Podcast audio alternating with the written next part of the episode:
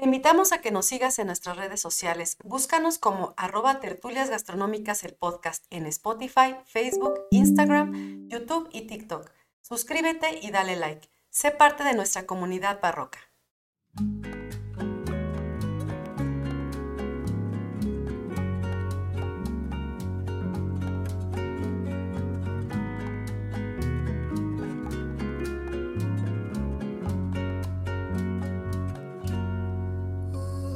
Hola, hola queridos barrocos, ¿cómo están? Bienvenidos a una semana más. Eh, bienvenidos a nuestro podcast de tertulias gastronómicas. Eh, nos quedamos en un tema súper interesante la semana pasada, pero bueno, voy a, presentar a mi amiga Ingrid Millán. Y eh, me presento, soy su servidora, Viridiana Pantoja. Y bueno, juntas vamos a hacer... Una tertulia gastronómica. Está correcto. Y hoy continuaremos platicando acerca de la excentricidad y aportaciones de la cultura romana en la gastronomía que es el episodio número 2, porque nos quedamos súper interesantes con el 1, que nos quedamos a la mitad, que lo tuvimos que cortar porque ya se nos acababa el tiempo.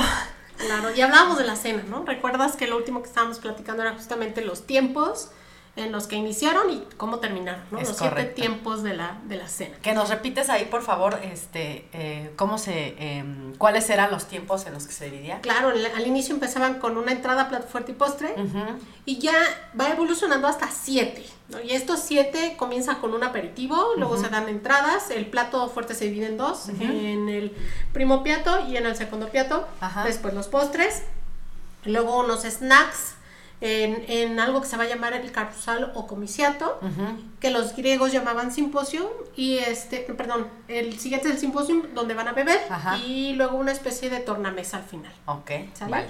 Que de ahí viene lo de tornaboda, ¿no? Es correcto, ¿no? Bien, y entonces ahora vamos a hablar del, del, espacio en donde se realizaba la cena. Ok. En estos momentos y gracias a esta aportación de los, de los cline y de cómo van a ser colocados en forma de herradura, que hablamos la, la sesión pasada, eh, decíamos que era una U o una herradura, porque todos podían verse efectivamente, ¿no? Estaba estratégicamente puesto. Y aparte, todos tenían acceso a los alimentos que se iban a colocar al centro de esa U, en una mesa circular que iba a estar al acceso y al alcance de todas las manos. ¿sí? Habíamos hablado también de que este, van a comer reclinados, ¿te acuerdas? Sí. Y una aportación importante antes de hablar de eso es el término. A partir de este momento, al espacio eh, el cual se va a dedicar ese momento de la alimentación de la cena, se va a llamar triclinium, gracias a esa formación de esos clinium. Entonces, la primera vez que a un espacio arquitectónico se le va a definir por lo que se hacía ahí, ajá. Por los muebles, ¿no? En este caso. Ajá. Y eh, algo muy importante es que el triclinium, o sea, ya te hablé de, la cuestión de, la iluminación. De la cuestión de cómo adornaban la antesala. Mientras más obras tuvieran de los animales exóticos, etcétera. etcétera, era más estatus, Más luminarias, más estatus. Bueno, en este momento de Roma, mientras el triclinium fuera más elaborado, el mueble. El mueble y la atmósfera, porque hablamos de ambos, ¿no? Tanto de los clines, que no están unidos, solo hay un unido que es el semicircular, vamos a hablar de él, y este, tanto del, del espacio en donde colocas los clines, que ya es un cuarto especial para eso. Entonces hablamos como triclinio, como lo que hoy es un comedor. Pero estamos hablando de que ellos fueron los primeros, o sea, es lo que entiendo, donde no solamente eran los alimentos, sino la... Em, ah, la, acción de, esa, de ese banquete, de esa tertulia. La atmósfera, la, experiencia ya tenía, estaba implícita o estaba intrínsecamente relacionado con lo que ibas a comer y con todo lo que ibas a vivir. Es correcto, y es un espacio especial que antes no existía. Entonces, cuando, cuando tú oyes la palabra triclinium, refiere a dos cosas. Es, por ejemplo, con estas palabras que te dicen banco y pueden ser muchas cosas. Puede ser un asiento o puede ser donde vas a pagar. Pero bueno, aquí la diferencia es que triclinium habla de dos cosas que tienen que ver con lo mismo. Triclinium como el espacio en donde vas a colocar los cline. O el triclinium como mueble, que son los tres cline agrupados como herradura. Entonces, de ambos yo te estoy, eh, les estoy compartiendo que mientras más elaborados fueran ambos, más estatus ibas a tener. ¿Qué es elaborado? Hablando del mueble, pues los podías encontrar desde una especie de cemento, porque el cemento es otra aportación también de, los, romanos, ¿sí? Una especie de cemento, de base de cemento que después se, eh, se, le, se pintaba obviamente. Ajá, se le ponían cojines. Se le ponían cojines, exactamente, ¿no? incluso el área se podía perfumar. Ok. Con, podían ser esencias o pueden ser pétalos de, flores, por traídas las esencias también. Por hay banquetes que describen que hasta caen pétalos de flores desde el, el hoyo que está en la parte del patio central y cosas.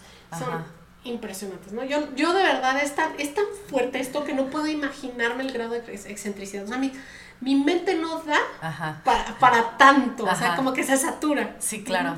Y este, el clinium, el triclinium, perdón, como espacio, podía tener un hoyo al centro del techo para que pudiera cenar viendo las estrellas, un techo movible, porque si estaba nublado, llovía o hacía frío, lo cerraras, ¿sí? Podía tener una especie como de telas colgando para que se viera muy bonito, o estar cerrado completamente. Depende. Depende de lo que tú quisieras. Y ahí empieza justamente el tema de excentricidad. Porque hay un momento en que estos poderosos, pues no se van a contentar con uno solo. Y entonces van a empezar a construir dentro de sus casonas, sus mansiones, varios, tricliniums. El triclinium para el verano, el triclinium de la terraza, el triclinium para el invierno, el triclinium que abre la, la, la compuerta de arriba para ver las estrellas, el que está completamente cerrado, el que se va a utilizar este, para todos los días con su familia. O sea, uno para cada ocasión. Exactamente, ¿no? Y estos triclinium incluso va a haber en la playa, entonces imagínatelo, ¿no? En terrazas, en el campo, en el bosque, o sea, como hoy nosotros buscamos las cabañas para ir al bosque, pues en el momento vas a buscar el triclinium para poder comer dentro del bosque. Pero se lo llevaban, ¿no? O sea, si tú tenías dinero, o sea, eran como eran tus terrenos. Me imagino como las, las caravanas que se hacían en el desierto, por ejemplo, ¿no? O sea, que eh, llevabas y, y, armabas toda tu... Como hoy el rey su baño, ¿no? Ándale. o sea, se llevaban, este, obviamente con sus esclavos o con la gente, este, trabajadora de la época, este, trabajadoras del hogar, este, se llevaban todas sus chivas, ¿no? Y allá se construían, este, o se, o se habilitaban los espacios porque, pues, por ejemplo, cuando, cuando se salía al campo, este, a lo mejor eh, tenías que desplazarte y tenías que llevarte toda esta sarta de, de cosas, ¿no? Para poder, este, armar toda la, la casa, eh, me las imagino como una especie como de, pues no casa de campaña como, teatro, la conocemos ahora. ¿no? Que armas el teatro aquí, pero lo desarmas y lo vuelves a armar Sí, ¿no? Así, este, pero movible, ¿no? Este, con todas las, obviamente, pues porque se llevaban también todo lo que eran este, los platos, la cubertería, la losa, todo eso, pues también se la tenían que llevar, ¿no? Había tricliniums, que por ejemplo, los amos, los dueños de esa mansión, pues les gustaba la naturaleza. Y entonces podían tener un estanque al centro. Ok. ¿No? O alrededor. Y tú estabas como sobre el estanque Ajá. comiendo. Fíjate qué cosa, ¿no? Y es el placer. O sea, no solamente te estás saciando el sentido del gusto. No, por eso te decía yo que tenía que ver con toda la experiencia que hoy en día se retoma en el tema de la gastronomía, que no es nada más sentarte a comer un plato, sino que, vives toda la experiencia, este, el, tema de, de, lo visual, del gusto, pero también este, del olfato, del tacto, etcétera, ¿no? Y entonces un triclinium, tú podías encontrarlo desde estanques con flores y aves, piscinas, fuentes, plantas, esculturas, pintura, murales, incluso hay comedores, como te digo, que se metieron y se construyeron dentro de bosques para tú estar rodeado de árboles. En las montañas, para poder ver los paisajes que se hacían justamente, eh, viendo las demás montañas, los campos, las praderas. Y también este, en una terraza, ¿no? Ahí van a iniciar justamente esta cuestión de las pérgolas y todas estas cosas bien bonitas que hay en las terrazas. Y en la playa, o sea, si me gusta la sensación de sentir la roca o la arena en mis pies, pues sobre eso lo vamos a colocar. Alrededor. ¿Y qué ves alrededor? La playa. No hay más. Sí, claro. Y solo te pongo un techito. Entonces, ¿qué, ¿qué, cosas de verdad? Es, es, eso sí es, es placer. Bueno, no sé, yo me imagino y digo, wow, ¿no? Pues es que también el estatus, amiga, porque es como lo que platicábamos la, la, la, entrega pasada, ¿no? De tengo tanto dinero que ahora lo que me voy a dedicar es a buscar un espacio donde yo pueda eh, hacer o desarrollar esta experiencia y que hable también del poderío que tengo, ¿no? O sea, aparte de la, de, de, la mente, de la innovación. Que yo quiero despertar. Despertar, claro. Y, y, demostrar, obviamente, que, que, que con ese poder económico que yo tenía o que se tenía en aquella época, pues era dónde lo voy a ubicar, ¿no? Y aparte, el, el me imagino que era como como las señoras ricachonas de ahora, ¿no? De, de a ver quién hace el brunch cada semana, pero, o sea, a la que le toca, pues en su casa tiene que ponerlo mejor, a ¿no? Mi lo más. Ajá. Te invito a mi triclinium. Eso ya lo vamos a dejar, ¿no? Así de, Te invito a mi triclinium a cenar. Ándale, sí, ¿no? Y pones así en, en, el jardín de tu casa, ¿no? Ahí entre tus, entre todas tus, plantas, que tienes ahí, ¿no? Este, a un lado de la planta. Tu perro ladrándote a un lado, así, con tus bestias. Bueno, pero tienes el privilegio de tener bestias en tu casa, ¿no? Sí. Yo a lo mejor, no sé, en la, en la azotehuela de mi casa, ¿no? Ahí entre, entre el tanque de gas, mi triclinium entre el tanque de gas. Sí, claro, no, es que esa es otra experiencia, ¿no? ¿no? Hablado del, del lavadero, tubo de cobre. Y así de, me lo puedo llevar al final, ¿no? De la serie. es que con no me permiso. Hace cobre, lo voy a vender. Bien. Y entonces también hay que hablar de, del mueble, ¿no? Ya hablamos de, de, la atmósfera, Ajá. ¿no? Del, del espacio. Ahora, el mueble también puede ser tan sofisticado como tú quieras. El mueble puede estar, como yo te decía, de cemento, pero también puede ser de madera tallada. ¿Y qué tan tallada? ¿Qué tan ¿De qué tipo de madera? ¿Qué tipos de madera? Si tenía incrustaciones también de otras maderas para hacer como una especie de marquetería. Si tenía incrustaciones de piedras preciosas. Si tenía marfil. Si tenía metales, metales preciosos. O hacer el triclinium de metal. de metal, imagínate qué pesados también, ¿no? O como te digo, hasta carey, lo que es el, el sí, claro. de las tortugas. Ajá. Su caparazón de tortuga. Entonces imagínatelos, mientras más cosas tuvieran o de qué material estuviera hecho, más eran más poder. Y entonces imagínate el poderoso que aparte tenía dos o tres comedores en su casa, uno para invierno, otros dos para uno para su familia, otro para las visitas y aparte tenía uno en la playa y las telas, ¿no? Porque me imagino que tenía, o sea... Por supuesto, para recubrir los cojines o sábanas que se ponían, o lo que yo te decía que se ponían como, no recuerdo el nombre técnico, ¿no? Pero a manera de, cubrir los, los techos también, para que se vieran... Cuando estaban al aire Muy bonito, ¿no? Entonces, eh, y algo también importante es que estos pine, cada uno podía tener de tres a cuatro personas. Ok. En cada, en cada, uno, Entonces ahora multiplica 3 por 3, ¿sale? Mínimo iban a ser 9 personas en ese comedor. Menos, amiga, como 12. sí. Entonces, este... Y eh, estos cline, por eso se ubicaban así, y entonces tú lograbas, el, el dueño, el señor de esa casa, obviamente debe tener cuidado, con cuántos invitaba a la cena, porque tenía que cubrir eso, ¿no? El 9 o menos, no menos amiga, los 12. Oye, amiga, y por ejemplo ahí este tenía que ver con o dentro de dentro de cómo los los los ponías o los este adecuabas. Hay una jerarquía. Eso te iba a preguntar. Vamos para allá. Si había jerarquía. Claro que Ay, amiga, comida sí, no cualquiera, no cualquiera se sentaba en cualquier no, lugar. No, claro, pues no. ¿Sale? Eso denotaba justamente la jerarquía y a quién invitabas. Pero antes de entrar a eso, también quiero platicarte que no solamente había cline, ¿sale? El ya, te, ya hablamos de este diván. Había también semicirculares, pero estos eh, normalmente eran fijos, se colocaban fijos y en espacios abiertos. Y estos clines podían, perdón, estos se llaman stabadium. Stivadium, como estadio. Okay. Stivadium, ¿sale? De ahí viene justamente, ¿no? Esta, esta cuestión de... Por lo circular. Por lo semicircular. Es semicircular. Y entonces igual donde te coloques, tú ves al centro. Sí, claro. Por eso así están colocados los foros, por eso se llaman foros romanos, ¿no? Los anfiteatros, todo esto. Entonces así también existía este mueble de, de, comedor en donde se podían recostar, reclinar, y cabían desde cinco personas hasta 100 personas. Órale, o sea, así de grandes están. Así el banquete podía ser. Ok. Y todos viendo hacia el centro. Entonces ahí, ahí lo que interesaba era lo que había al centro. Si había una persona a lo mejor hablando algo y todos compartiendo, ¿no? Este, bien, entonces, algo muy importante también que hablar es que el techo y el piso en su concepción, en su ideología también es muy importante, ¿no? En, su mística. Ajá. Porque el techo representa el cielo. Sí. Y representa dioses también. Acuérdate que Júpiter y Zeus vivían en, las alturas, ¿no?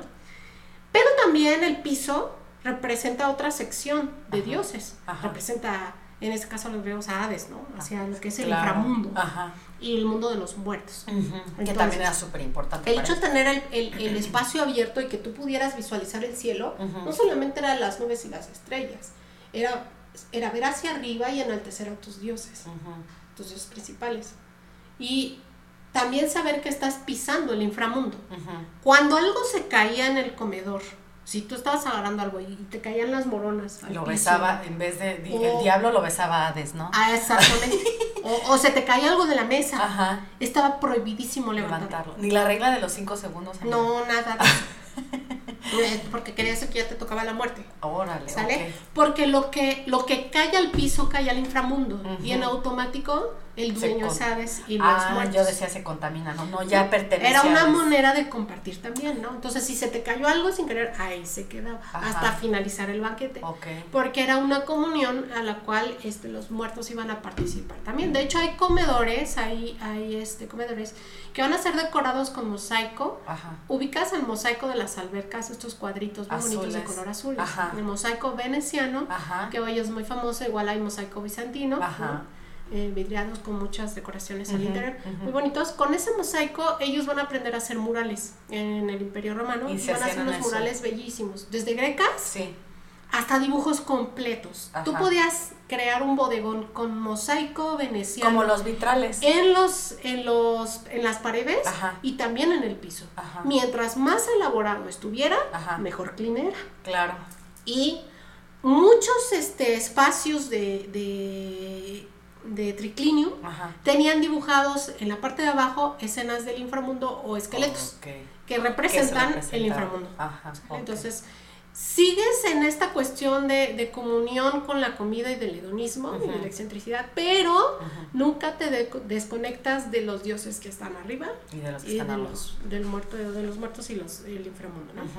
Em, entonces, sobre las costumbres de comer, ya tú entrando a lo que es el el área del comedor, existía, como yo te decía, una toga especial.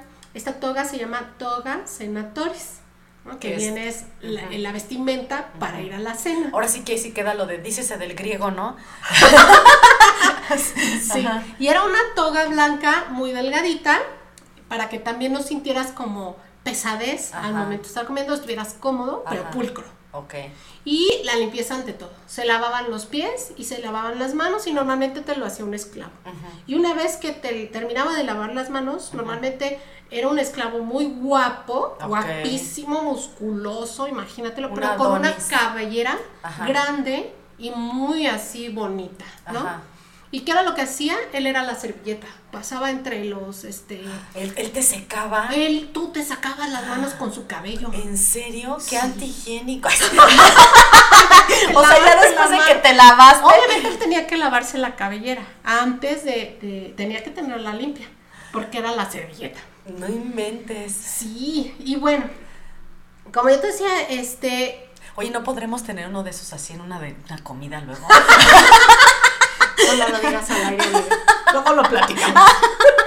o sea, no, no, no, o sea, también empezar otra vez como a, implementar esto, ¿no? Para que ya haya, gente que preste sus servicios, obviamente pues no va a cobrar tres pesos por su cabello, pero obviamente tiene que cumplir con todos los otros requisitos, ¿no? Que Ay, pero ahora derechos humanos, ¿tú crees que... No, pero pues, oye, pero le vas a, o sea, él, él te va a trabajar y le vas a pagar. es más, le damos hasta el IMSS, no hay problema. En el periódico así este, se solicita cabellera despampanante para servilleta de comedor. Pero es un trabajo digno, amiga, no hay problema. Oye, pues, what? te digo, o sea, hasta el IMSS le ponemos y todo, o sea, hacemos un sindicato de servilletas humanas. Dale, que sirva de algo. Digo, si se presta para otras cosas, pues, ay, que no, este. o inventar una servilleta de cabello. Iu. Ya con la Ursuela decía todo lo que era. no, calla. Este, bien, y bueno, esta cuestión de recostarse de la que ya habíamos empezado a hablar, tú te tenías que recostar en el codo izquierdo. ¿Por qué? Porque con, normalmente todos o la mayoría de la población somos diestros. Entonces con la mano derecha es como te acomodas y es como alcanzas mejor los, los alimentos. Entonces si tú creas un orden en los sillones puedes acomodar a todas las personas. Si no, sería un relajo eso. Y no estás utilizando cubiertos. Y todos cargados hacia la derecha. Y todos cargados hacia la izquierda. Ah, perdón, hacia la izquierda para agarrar con la derecha. Exactamente. Tú, Oye, ¿y si los zurdos qué onda? Pues tenían que utilizar la mano derecha y normalmente los zurdos desde épocas muy antiguas aprenden a ser ambidestros por lo mismo. O sea, te la peláis. Son personas más inteligentes que los diestros. Sí, claro. Porque tienen que aprender ambas técnicas, ¿no? Entonces, eh, se colocaban, te digo, a su izquierda, recostados, y el hecho de recostarse a ellos les da la oportunidad de que su estómago se estire. Eso te iba a comentar. Eso te iba a comentar que qué raro porque bueno, en la actualidad pues decimos que se tiene que comer sentado, ¿no? Que luego ya cuando estás lleno dices, "Ay, me voy a parar, o sea, y voy a caminar para volver a echarme el postre, ¿no?" Ajá. Y, ajá. Si estuvieras recostado no tendrías que hacer eso. no, claro, pero porque también hay no funcionaría para los que tienen reflujo, ¿no? No, no, por este, la, Oye, el Riopan a todo lo que da, ¿no? Ah, en el triclinio me hacía una mesa con, con Riopan. Este, no, porque también hay una creencia, o no sé si tenga que ver con tema científico, habrá que investigarlo, donde te dicen que para dormir es mejor hacerlo de cierto lado porque eso te ayuda a este, corazón, eh, cosas ajá, que tienen que ver con exactamente. Ajá entonces ah, yo pudiera pensar que en ese entonces pues ya se tenía esa en realidad era para poder comer más porque insisto que el comer era placer y el placer era felicidad. Entonces estabas cumpliendo justamente con esta cuestión del hedonismo. O sea chiste céntrale acomódate para que entre lo más que se pueda. sé feliz ok. Sé feliz. Entonces también el triclinium, el hecho de que le cubieran, le cubieran 3, 3 y 3 y ser un, comedor de 9, ¿por qué no hacer uno de... De 10, ¿no? Por de 15. Ajá. ¿Por qué no? Y poner dos mesas al centro. Pues sí. ¿no? Él eh, representaba las nueve musas. Mm, o sea, la numerología también aquí vamos a entrar. Sí, sí, Entonces, tiene que estar presentes también. Claro. en la cuestión del placer. Claro, claro. Como testigos. Y bueno, la orden, ahora sí vamos a la orden de cómo se sentaban. Vamos a empezar a hablar con el punto número uno del triclinium, al cual vamos a llamarlo el triclinium base. Esta es, digamos, la parte de la base de la herradura. O sea, si fuera una letra U, sería lo de abajo. Ok. La línea horizontal, ¿sale? En esta línea horizontal se colocaban las personas más importantes, ¿sale? Que podía ser la esposa o primogénito, y al cual se le coloca después en el centro ¿no? un, invitado, al cual se le está celebrando la cena. El que esté ahí en medio podría ser, por ejemplo, un cónsul, ¿sí? O este, alguien muy importante, el más importante incluso de rango de toda la, la cena de tus invitados. Okay. Y si era una cena familiar, Normalmente ahí se colocaba el, de mayor rango, ¿sale? La esposa o el primogénico, el primo, primogénito, perdón. el primo rico, y si no tenía el primo rico. Y así, y así se va en menor jerarquía, entonces después primogénito, de ellos, primogénito, okay. sí, sí, sí, Y que el que sigue a la derecha sería de menor jerarquía, pero estaban en el clinum de honor. No importa dónde te sentaran, si tú estabas sentado en ese clinum, era porque eras pudiente. Sí, eras de jerarca, ¿no? O sea, tenías jerarquía en esa mesa. Ok. Tenemos luego el cline de la izquierda. Entonces vamos, a imaginar que el cline es una U invertida, como si la base estuviera arriba, arriba. no abajo, ¿sale? Entonces ya hablamos del cline en la parte, digamos, de la tilde superior. Ahora vamos a hablar de la línea vertical que se da a la izquierda. Ok. ¿Sí? Sobre esa línea vamos a encontrar al anfitrión. Tendría que ser el primero, porque él tiene que estar muy cerca de sus invitados principales.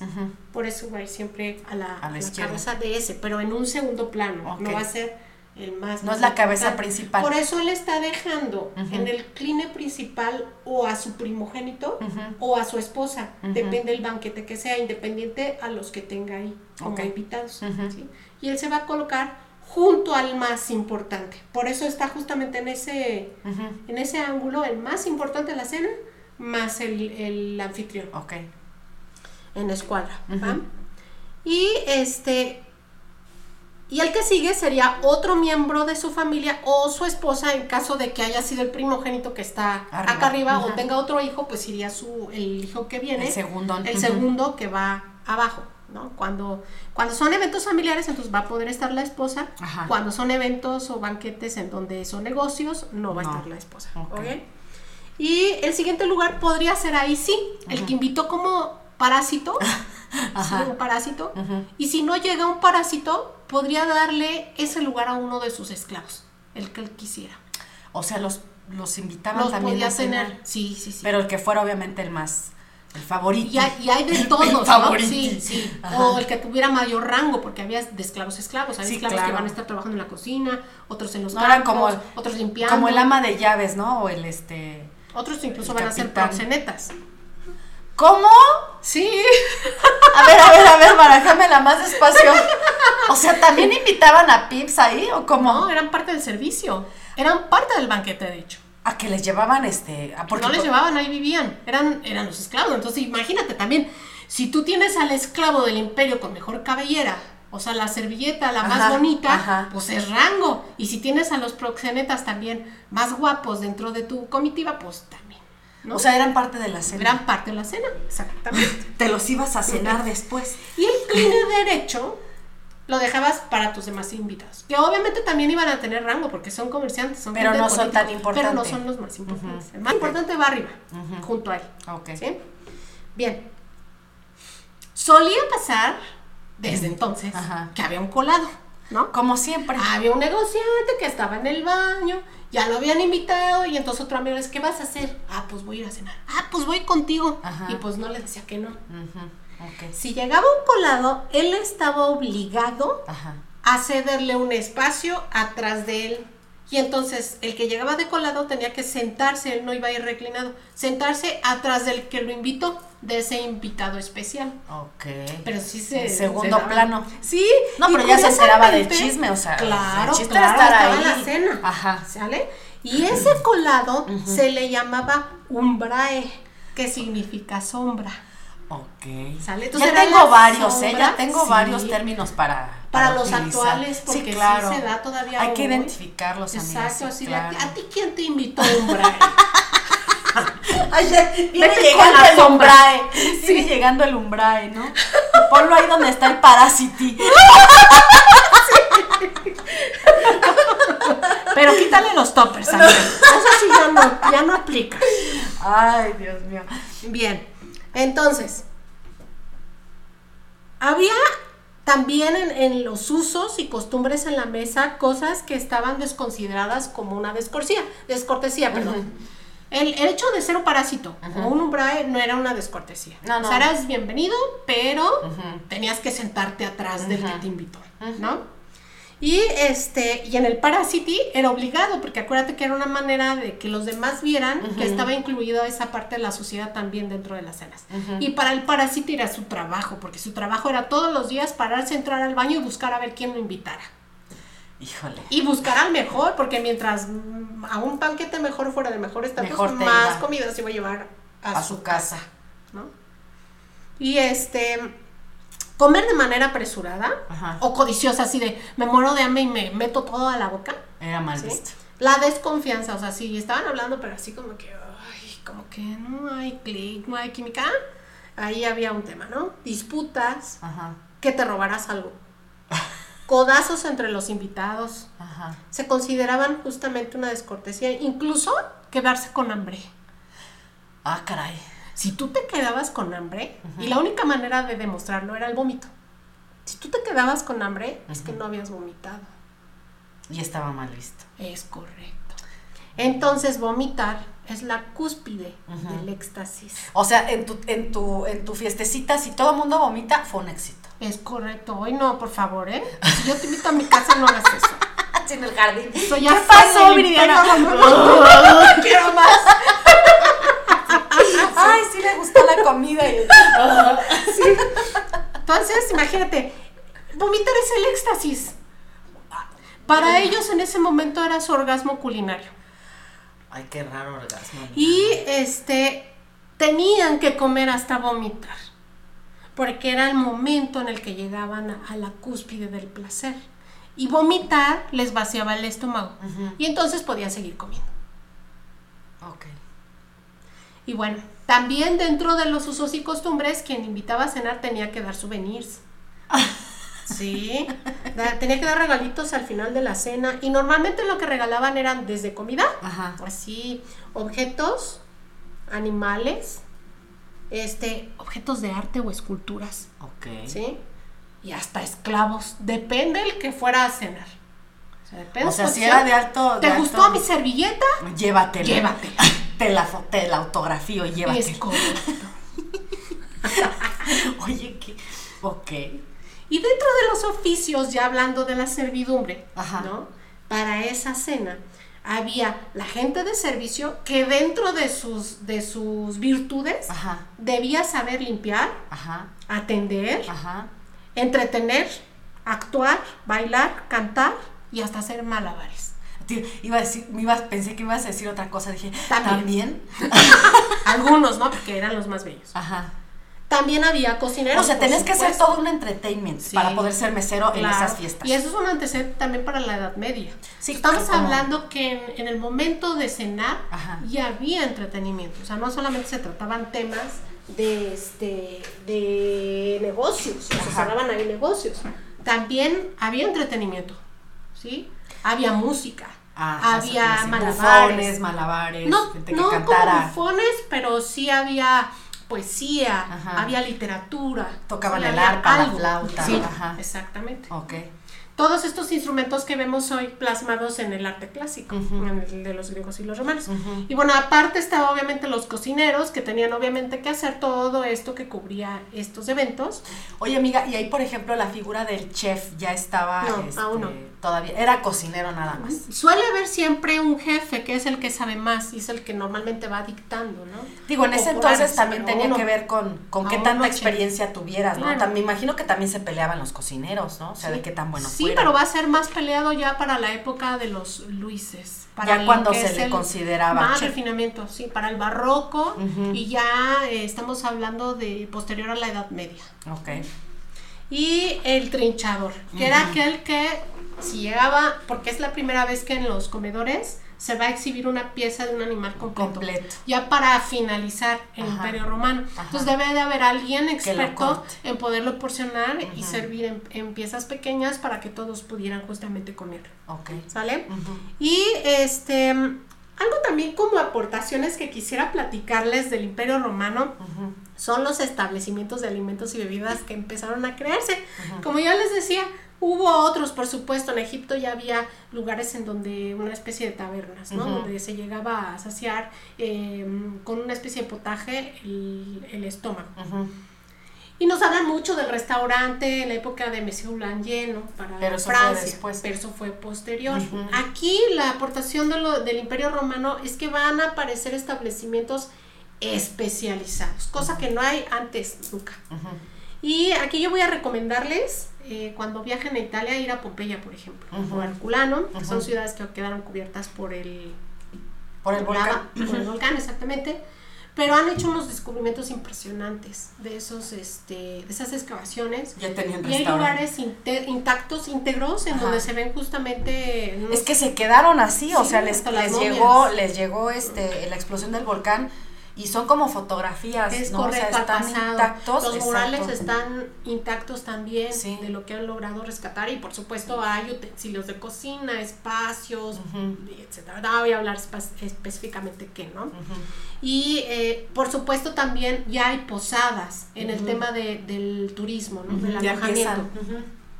Y bueno, en Pompeya, por ejemplo, antes de su destrucción ya contaba con 118 bares y 20 hoteles de los que se han descubierto. Sí, claro. Porque eso puede, ese número va a cambiar seguramente y va a seguir. Conforme vayan. Es correcto. Y puede incluso eh, encontrarse establecimientos de los que hoy no tenemos noticia en temas de especialización.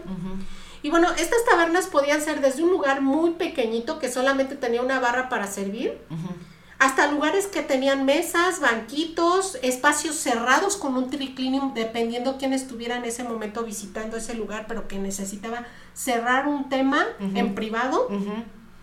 Y, pero sí, siempre y sí, solo sí, tenía que tener una barra, de ahí el nombre de bar, ¿sale? Una barra, donde se empotraban de tres a cuatro ollas que siempre estaban calientes para poder servir bebidas calientes o calentar algo. Siempre había un mortero para poder este moler algo.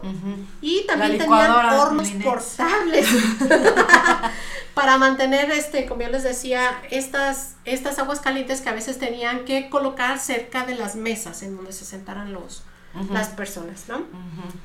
Eh, todos los alimentos, por supuesto, tenían que servirse frescos porque no había refrigeradores, tenían que ser del día. Y por ejemplo, dentro de la reglamentación del Imperio Romano estaba prohibido que en estos establecimientos se sirviera carne guisada. Eso solamente podía ser en sus casas. O sea, entonces era pura verdura, fruta y verdura. Eran diferentes, ¿no? Te voy a hablar de algunos, de algunos. Se podían encontrar, por ejemplo, carnes rostizadas, jamón eh, y cabeza de cerdo, anguilas, aceitunas, higos, salsas, albóndigas de carne o de pescado, ensaladas, aves, vegetales diversos, quesos, huevos con distintas presentaciones a manera de omelette o snacks que nos recuerden más a lo que hoy conocemos como los las tapas, las tapitas, canapés o los mezze o los antipasti de Italia. Así que es el, pequeño aperitivo que vas pellizcando a veces con pan o no para llevarte como bocadillo a la boca. Y a eso se refiere a lo que se podía vender justamente ahí. Y había servicio ya de takeaway, que es uno de también sus, sus aportaciones como imperio romano. Y para aquellos que no lograban una invitación a la cena, ahí podían justamente hacerse de sus alimentos de que iban a cenar. Ok. ¿no? Y que contaban, por supuesto, con presupuesto, porque todo esto costaba. Sí, claro, no cualquier persona podía acceder a eso. Te voy a dar algunos ejemplos de, estas, de establecimientos en ese entonces. Vamos a tener, por ejemplo, los Oniopodium. ¿A qué te suena Onio o Enos. Enos. Enopodium, perdón, lo dije mal. Enopodium. Enopodium. Enopodium. Bueno, podium ya habíamos platicado que este tenía que ver que, ajá, exactamente, que tenían que ver con el material, o sea, con eno, que tenían sillitas de eno. ¿Te suena enología? Ah, de vino. De vino. Entonces, el enopodium era un lugar especializado en vinos. Si tú querías tomar vino, ahí es donde tenías que ir. Entonces, fíjate qué interesante. Porque esto que nos venden hoy como las barras de vino o ya las bibliotecas, pues ya estaban. Ahí te va otro, el termopodium. ¿A qué te suena el termo? A cosa caliente. Cosa caliente, cosa con la que juegan con la temperatura. Efectivamente, y aquí vendían bebidas a base de agua caliente. Por eso el tema de tener en la barra hornos que pudieras llevar a la mesa para continuar con esa calefacción o ese... O sea, todo lo que tú, por ejemplo, sopas, este... Aquí era bebidas, ah, únicamente bebidas, que. Tu, que tu té. Que es correcto, infusiones, ¿no? Aún no ha llegado el té ahí pero, sin infusiones. Y bueno, aquí como paréntesis cultural, para que nuestros escuchas lo sepan, hay una diferenciación entre la palabra té y infusión caliente.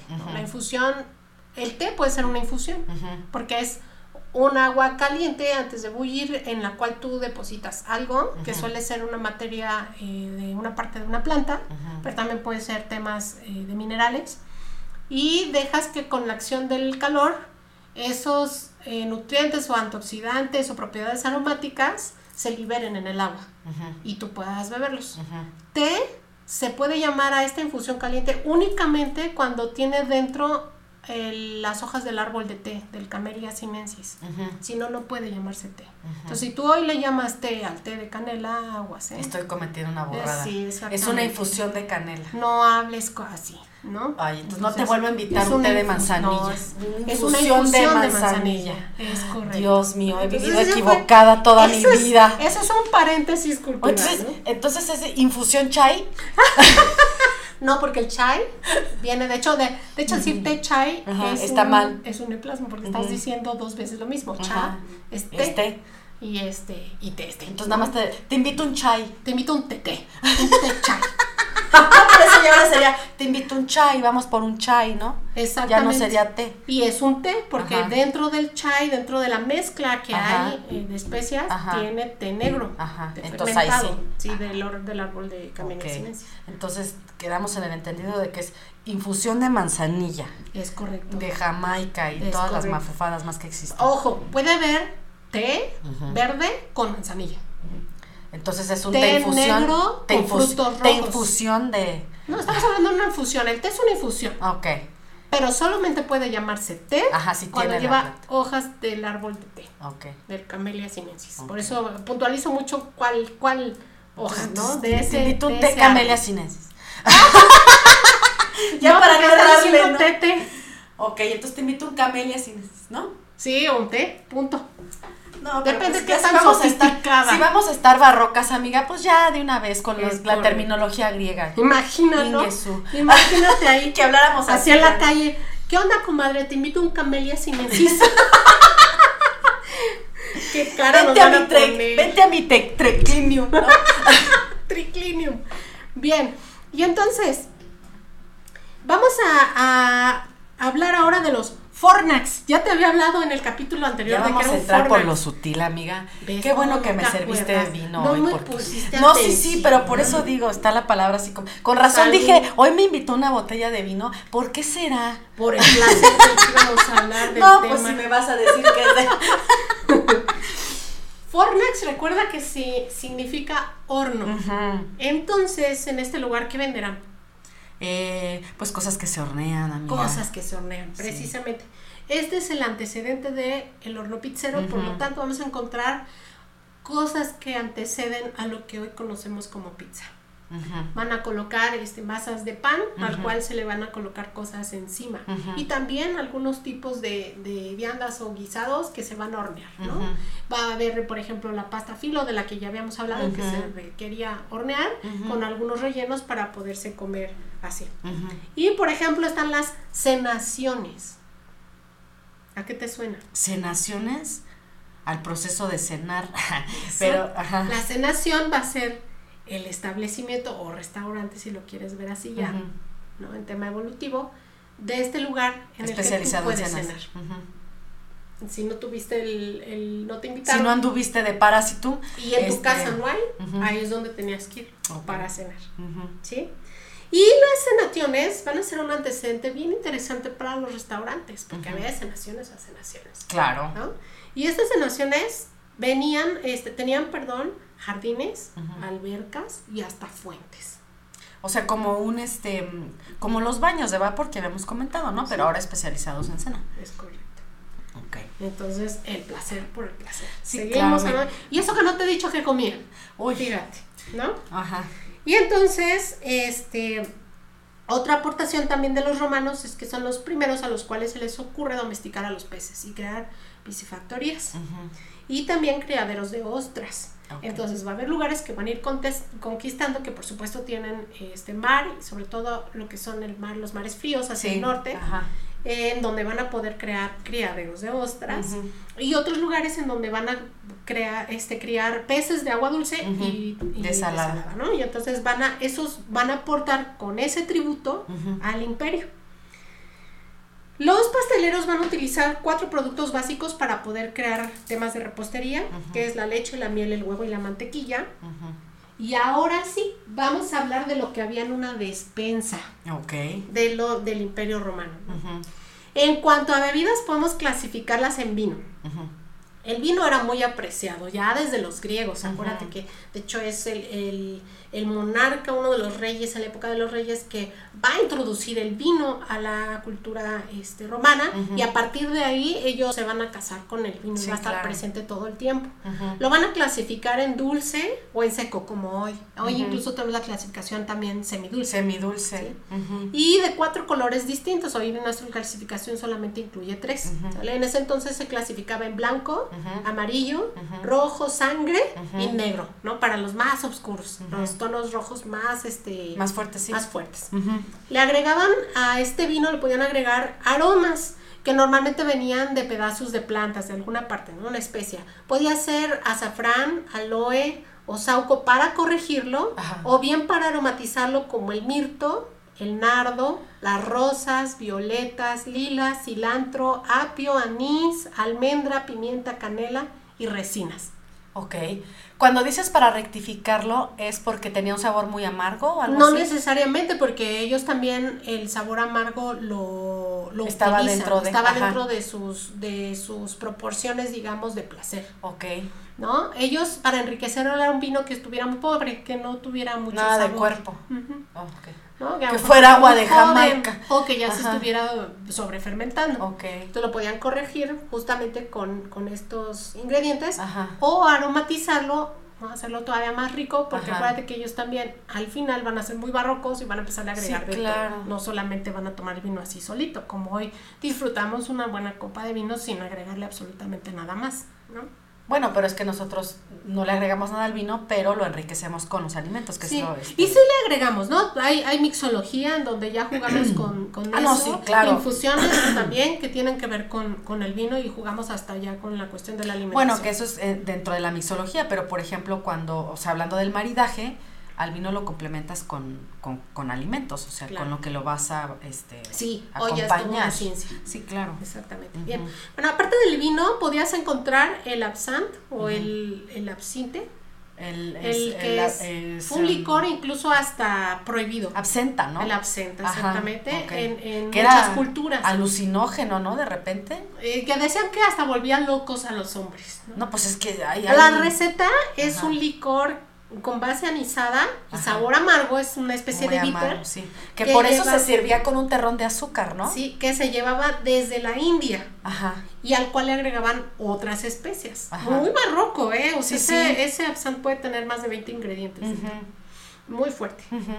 Y este tenían también el mulsum, que era vino con miel. O sea, si tú querías tener un vino con un sabor dulce, podías agregarle miel. Ok. También estaba el aqua mulsa, Ajá. que era agua con miel. Ajá.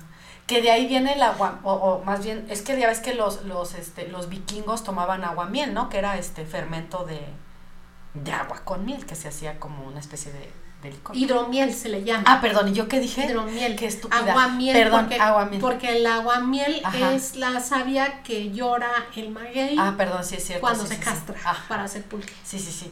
Pero los, los vikingos, su. Hidromiel. su- y también su- ellos lo su tienen, ¿eh? alcohol El era, hidromiel, Ajá. ajá, que es el aquamulsa. Ajá.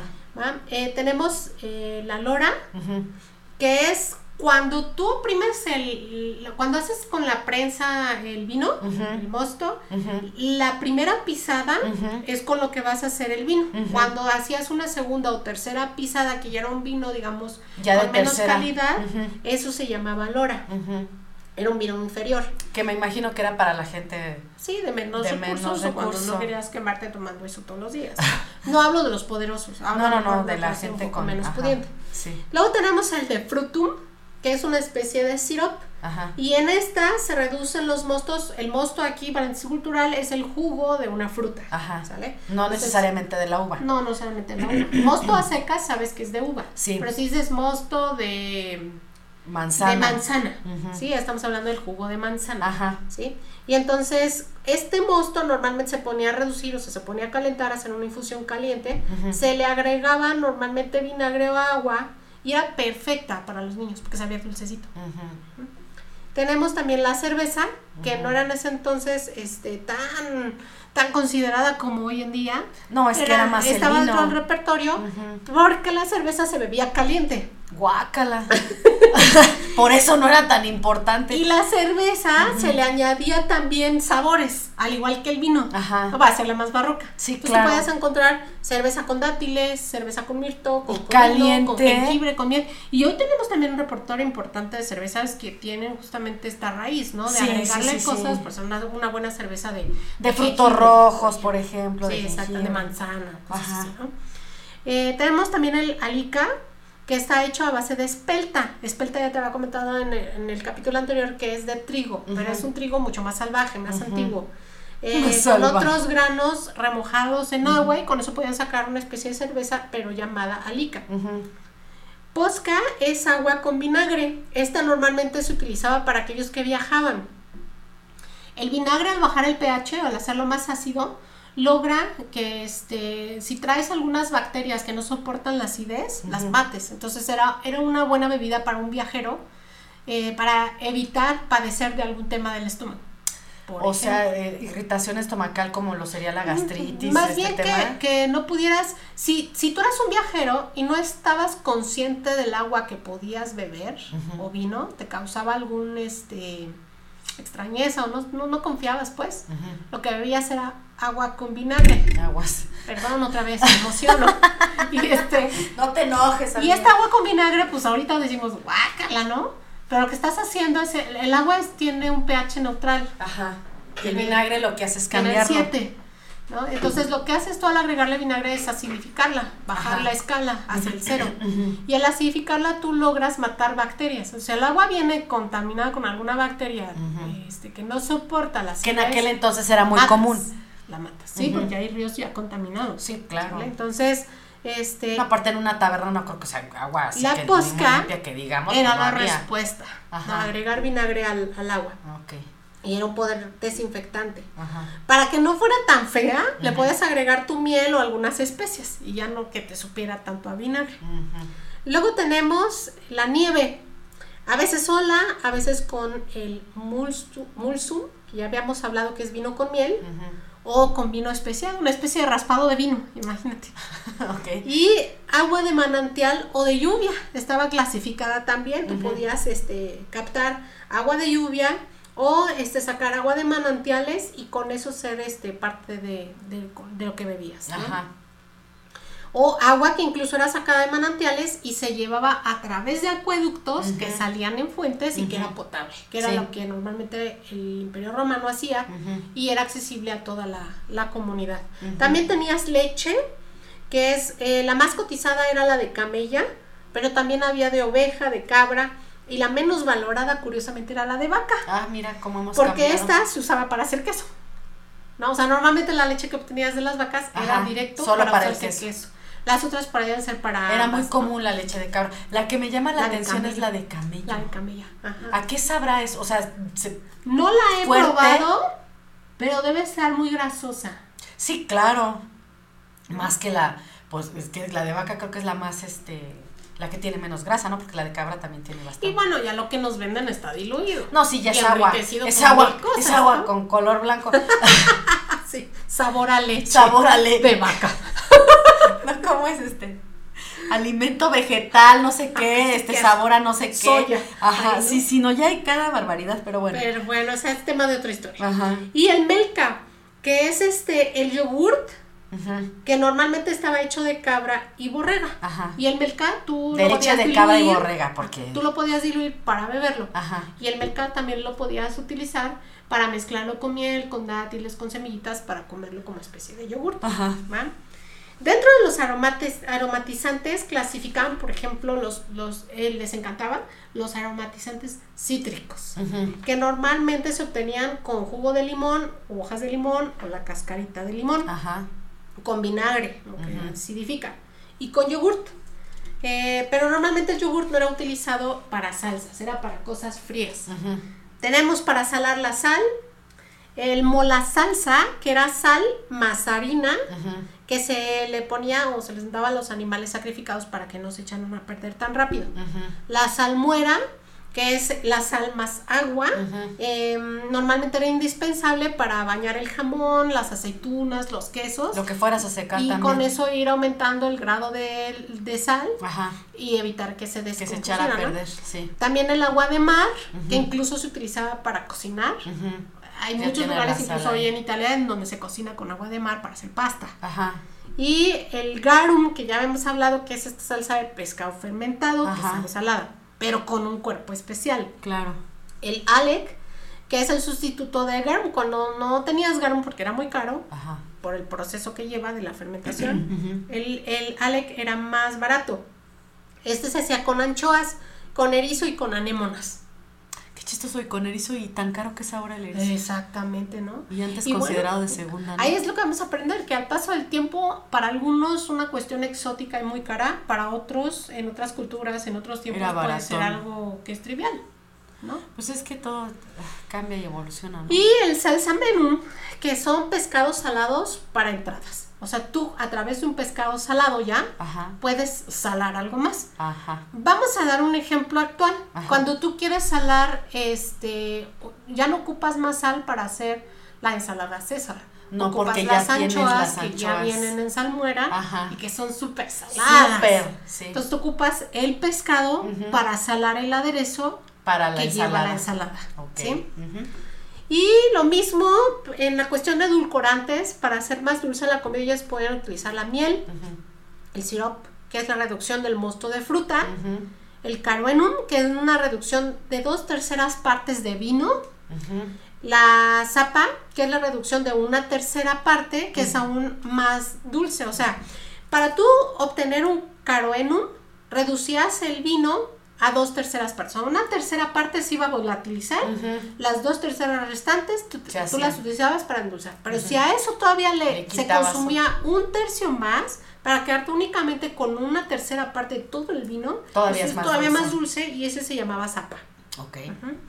También con fruta, al mismo tiempo como hiciste con las anchoas para salar algo, tú puedes utilizar fruta para endulzar.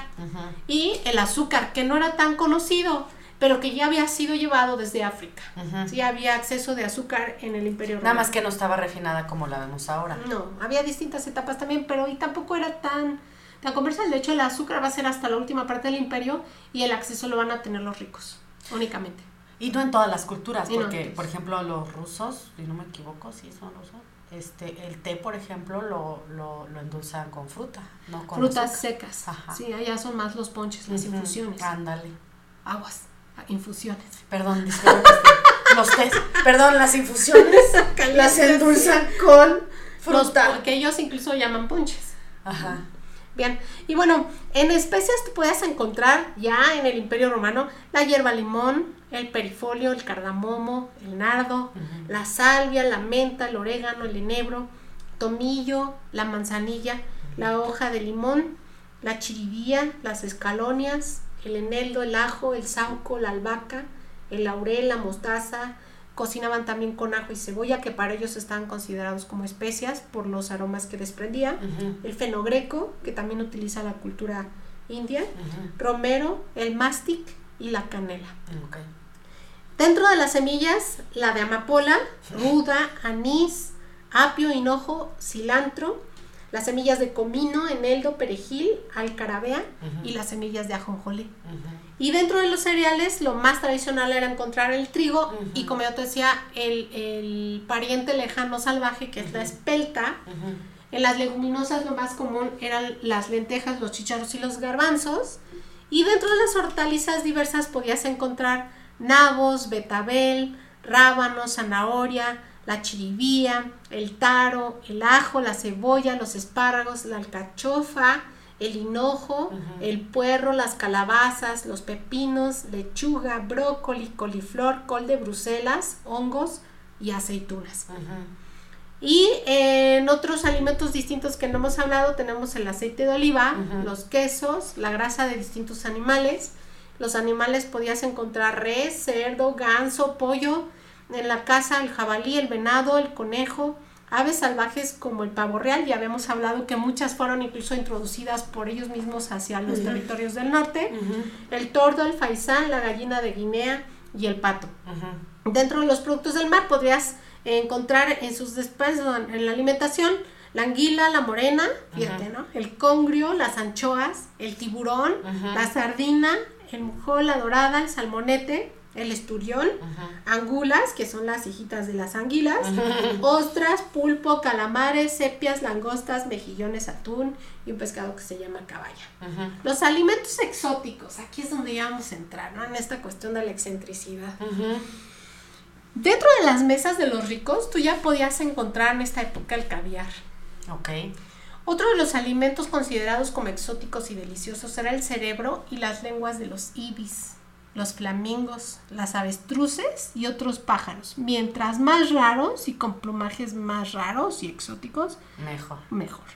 Hoy mi cara no que dijiste los cerebros. Eso podía ser un, un, souvenir y era un regalo así súper preciado que te regalaron una lengua de flamingo, por ejemplo. Hígado y tripas de morena. Perdón que me, me imaginé otra cosa que nada tiene que ver. Hablamos de la morena marina. Esta que si te muerde casi te mata. Pues esta otra también. Ay, no. Ay, mujer. Ya no digo nada. Si no me voy a meter gol. La ubre y la matriz de cerda era también preciada. La trompa de elefante, las patas de camello, las crestas y papadas de distintas aves, los huevos de distintas aves como la perdiz, las cabezas de loros, faisanes y pavorreales eran puestas en la mesa. La morena completa, no solamente sus vísceras, los perros y sus cachorritos. ¡Ay, ya me perdiste ahí! ¡Auxilio! Ratones, caracoles, palomas, erizos, medusas, delfines, trufas ya se conocían.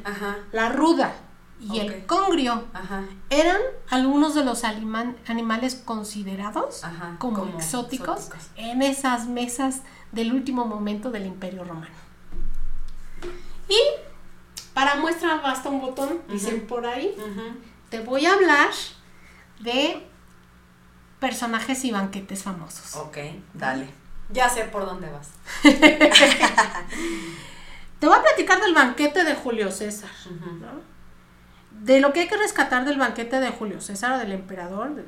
De, uno de sus banquetes, ¿no? Sí, y de uno de sus banquetes, exactamente, y de un solo César. Sí, claro, sí. Hubo 260 mil invitados. No, como, Yo como cualquier boda, como cualquier boda. Pero no puedo imaginarme que haya eso en un banquete. Pues todo el pueblo. Multiplícalo por 260 mil invitados. Pues toda la ciudad, yo no sé, una ciudad completa. Para eso tuvieron que este, armar 22 mil mesas. ¿Cómo tienes un maquete de 22 mil mesas? Y créeme, en el patio me apasiona, me apasiona esa cuestión del estrés cuando estás cocinando. Y Porque aparte tenía que haber este, los, los que mencionas, los tricliniums, ¿no?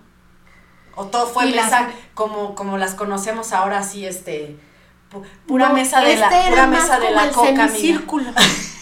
¿Recuerdas? De estos que ya están empotrados y a manera semicírculo para no perder el foco del centro. Sí, claro. Pero, pero ¿cuántos dijiste? ¿Dos mil qué? Sí, tendrían que ser varios.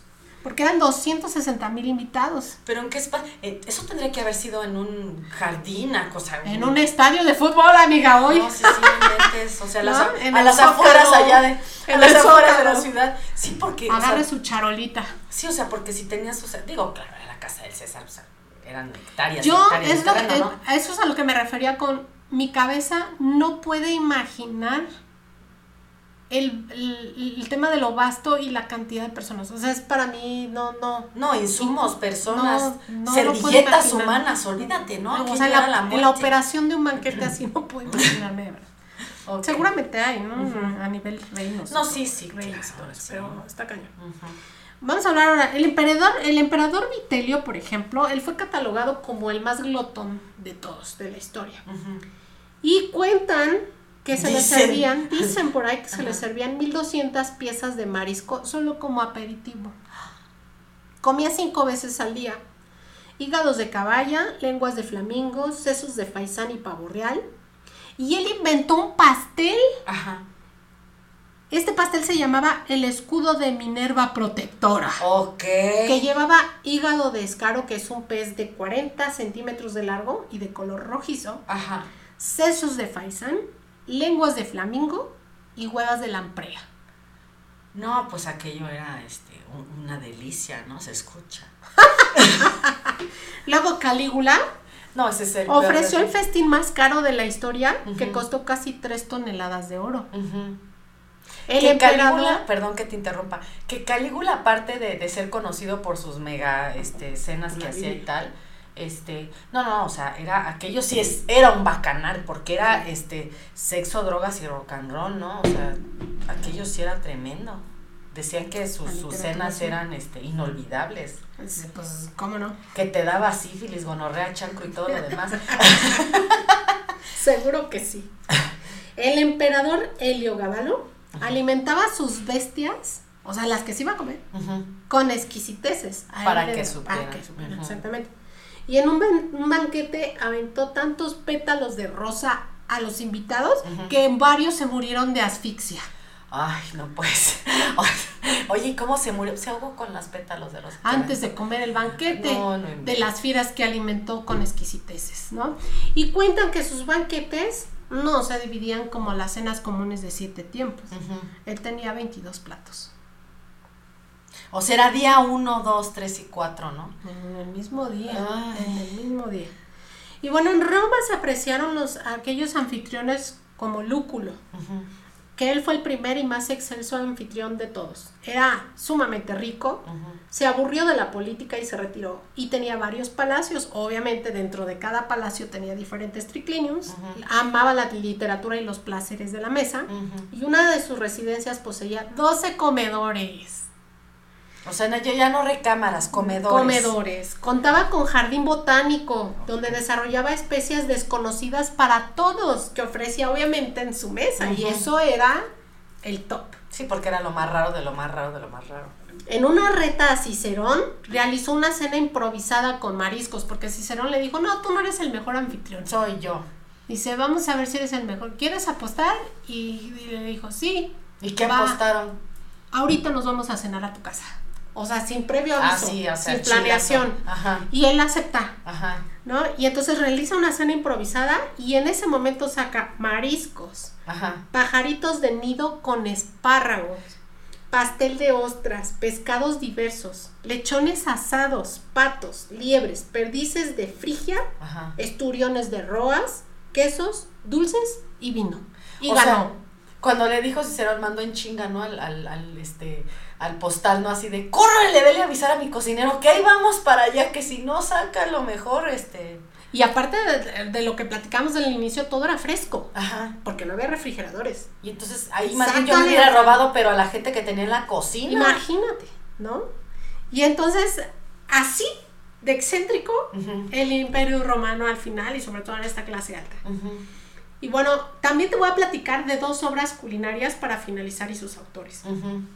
¿Sale? Voy a dejar para mí uno de los más importantes al final, ¿no? En toda la historia culinaria del mundo.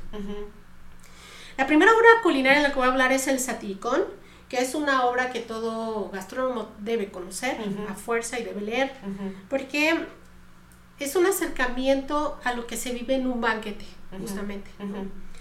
Se describe a un Fausto banquete hecho por Trima, Trimalción cuyo nombre completo era Gallo Pompeyo Trimalción Mecenatiano. Ok, ¿no? ¿Sale? Juan Pérez está Y bueno, en esta obra, eh, cuando la vas leyendo, vas descubriendo que después del baño se ofrece vino a Faleno, uno de los más apreciados en, de Italia en esta época. después del baño, o sea, de la terma. Después de la, de la terma, en la terma se va ofreciendo ese vino. Ese vino, que era así como una exquisitez. Lo mejor Imagínate hoy un un este Chateau Margaux, un Chablis, ¿no? Y se está ofreciendo ahí a, los que están en baño que van a ir al banquete, ¿no? Desde ahí, ¿no? Ya vamos este con, con Ya vas entonado y encaminado. Es correcto. es la primera y nos vamos. Ándale. y después se, se, da el lavado ya en el sitio de lavado de pies y manos. Se encontraban en ese momento ya dispuestas aceitunas blancas y negras. Y luego se va a ofrecer lirón, que es una especie de ratón con cola peluda de hasta 17 centímetros de largo. pobrecito. Este se va a comer con miel y adormidera, que es una amapola real, es la amapola real. O sea que ya vas, ya vas borracho y medio drogado a cenar. Sí, pero sin drogas. No van a utilizar el Bueno, pero, o sea, ya vas mareado y alucinando. Luego se va a ofrecer salchicha sobre una parrilla de plata y por debajo de la parrilla ciruelas de Siria con gajos de granada. Imagínate. mentes. Y luego huevos de pato escondidos debajo de una gallina de madera que contenía un papafigo, que es un ave que llega hasta los 14 centímetros de plumaje pardo verdoso y de cabeza rojiza o negra, depende si es este. O sea, tú tenías que buscar los huevos. femenino. Sí. y rebozado con yema de huevo y pimienta. Sí, una especie también de por eso insisto que estas aportaciones del interactuar con los alimentos ya son muy viejas, pero el hecho de experimentarlos es lo que hoy llamamos el turismo experiencial, ¿no? el, interactuar tú con lo que estás haciendo, con esos órganos de los sentidos, te hace irte hasta otros lugares. Pero qué chistoso, ¿no? Porque lo consideramos ahora como algo nuevo, que es este, que es innovador y tiene muchísimos años, ¿no? Se juega con los sentidos siempre. Pues y bien, aquí este después se sirvió, se ofreció vino con miel, claro, pues te tienes que bajar con algo todos esos alimentos que ya están siendo Y eso apenas es la entrada, ¿no? Sí, apenas llevamos uno, dos, tres, cuatro, en cuatro tiempos, Ajá, de siete que usualmente De siete que usualmente era. Ajá. Luego viene el vino con miel, o que ya bebiste un poco, seguimos.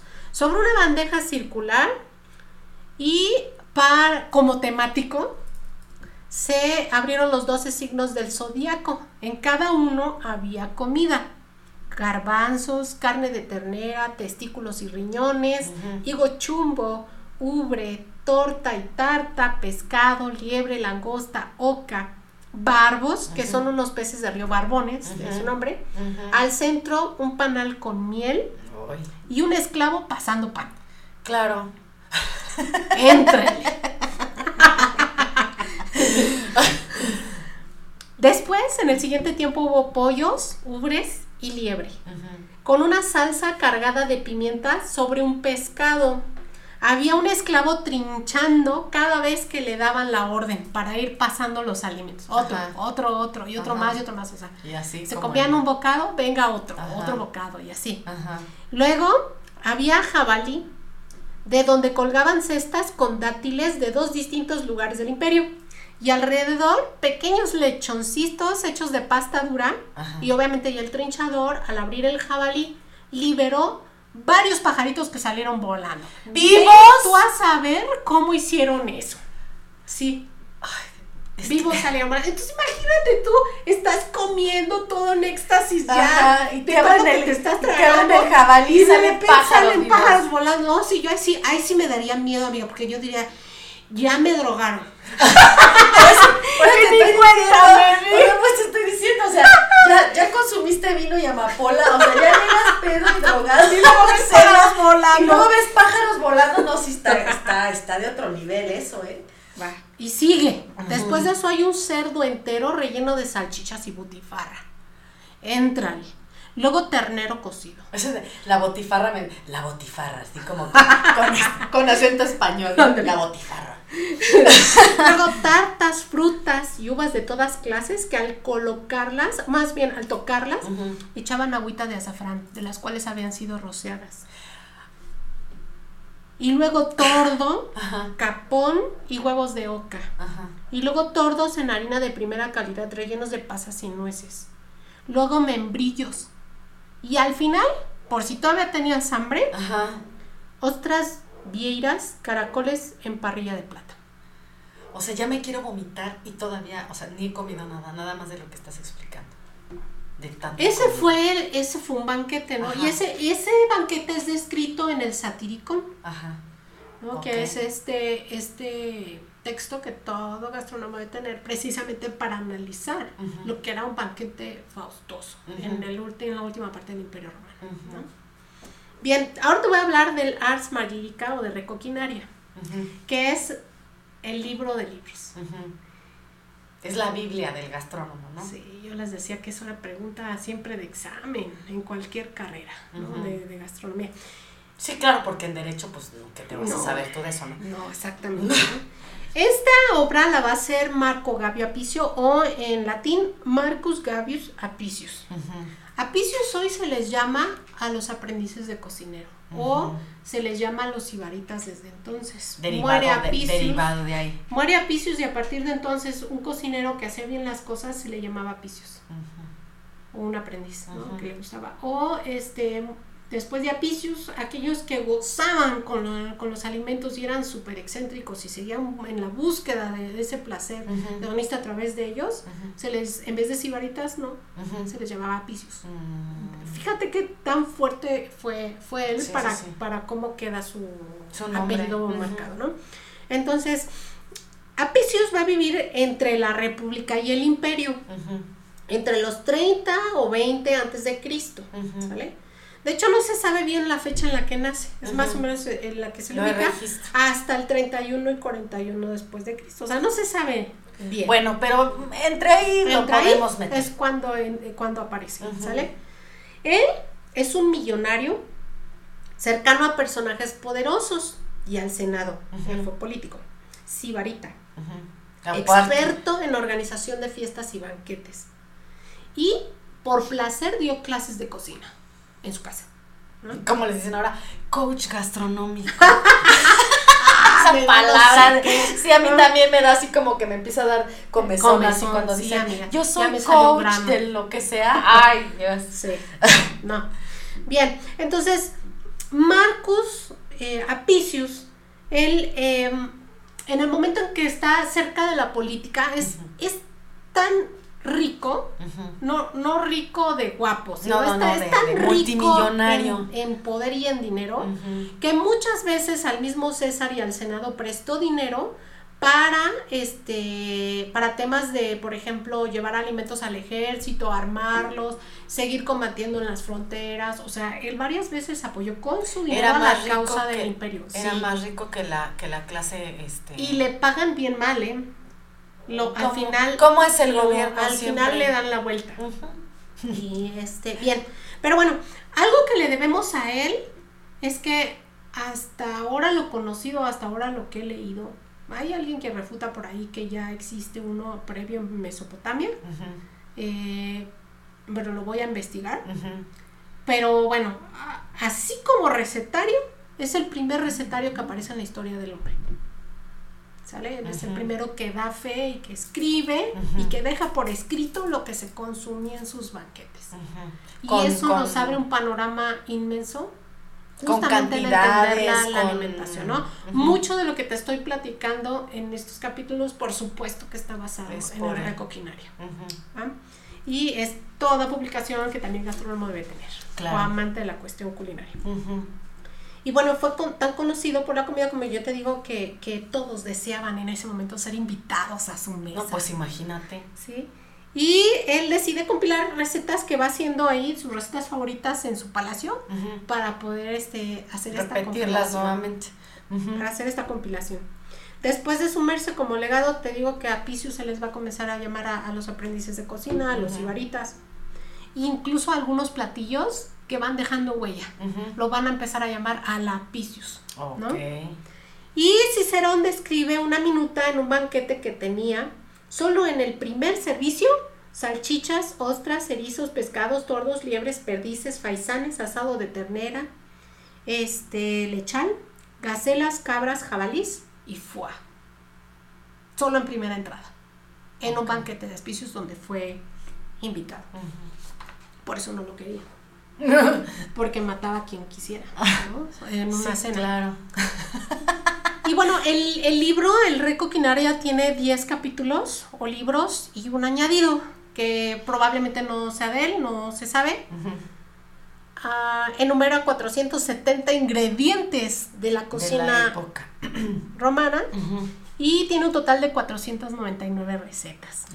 Entre ellas podemos encontrar albóndigas de pescado y pollo, cerdo, crema de cebada, grulla con especias, ciruela, vino, vinagre, garum, con todas esas este, cocinada, ubres asadas rellenas con erizo, salsas para acompañar todo tipo de platillos, flan, caracoles cocidos en leche, entre otras cosas. Y bueno. Ok. Con eso quiero este cerrar.